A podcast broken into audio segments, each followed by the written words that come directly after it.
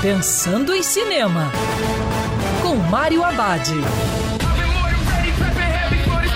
Olá, amigo cinéfilo, tudo bem? Já no circuito, o filme de ação Godzilla vs Kong.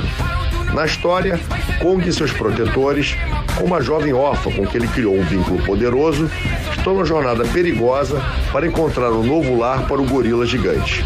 No caminho, ele se depara com Godzilla, provocando um encontro destrutivo. O confronto entre os dois titãs é apenas o começo do mistério que reside nas profundezas da Terra. Godzilla vs Kong funciona como diversão escapista, já que os realizadores entregam um filme bacana com aventura, ação e humor, seguindo a fórmula de sucesso de Hollywood. Infelizmente, eles deixaram fora da trama temas que tornaram famosos monstros.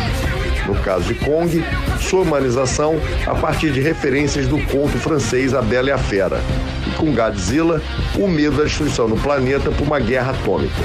Mas o longo é divertido e é um bom passatempo. E lembrando, siga os protocolos de segurança, que é sempre melhor ver cinema dentro do cinema. Quer ouvir essa coluna novamente? É só procurar nas plataformas de streaming de áudio. Conheça mais dos podcasts da Band News FM Rio.